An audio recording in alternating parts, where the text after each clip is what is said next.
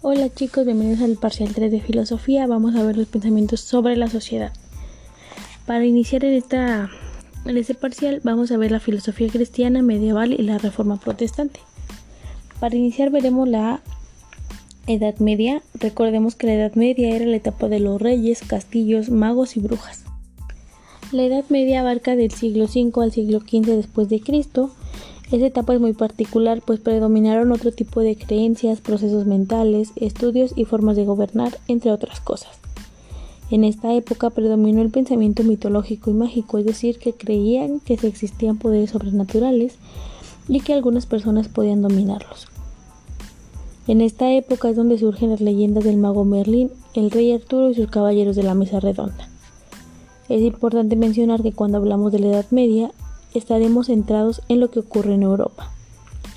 La Edad Media fue una sociedad patriarcal en la cual la mayoría de los trabajos, estudios, política, ciencia o artes giraban en torno a los hombres y quizás la mentalidad medieval la podíamos entender en la colonia, en la Nueva España, cuando Sor Juana Inés de la Cruz quiso estudiar, ser una erudita y le pusieron trabas, conflictos para entrar a la universidad, por la cual desde joven se internó de religiosa y llegó a ser una escritura hispana, ya que en la Edad Media las oportunidades eran para los hombres y se minimizaba la mujer. También es importante mencionar que la Edad Media estuvo con mayor fuerza en el Tribunal de la Santa Inquisición, que se dedicaba a atacar a los herejes o a quienes estaban en contra de la Iglesia. En el ámbito familiar afectivo existía la familia con la pareja monogámica y cuando una pareja era infiel era castigada por el Santo Oficio. No se le podía cantar a otra mujer que no fuese la Virgen María, razón por la cual poco a poco surgieron los junglares, los poetas trovadores para cantar a las amantes por unas monedas.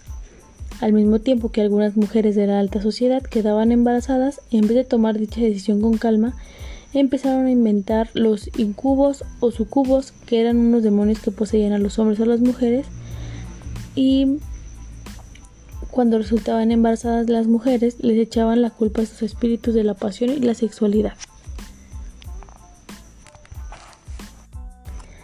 La Edad Media no se cuestionaba la autoridad de la religión en la que estaban alineados la clase alta y el clero. Ambos tenían el monopolio de estudio de las creencias del poder económico y hasta de la filosofía y la tecnología, ya que este periodo no hubo ninguna investigación. Sin embargo, había cosas muy relevantes de la Edad Media, de tal manera que había puntos a favor y puntos en contra.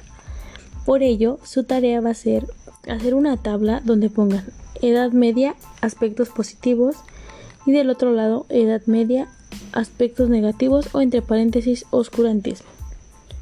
Recordemos que se le conoce oscurantismo ya que no se había hecho ninguna investigación y hubo un periodo de retroceso en todos los avances que habían llevado hasta el momento los filósofos o científicos de la historia.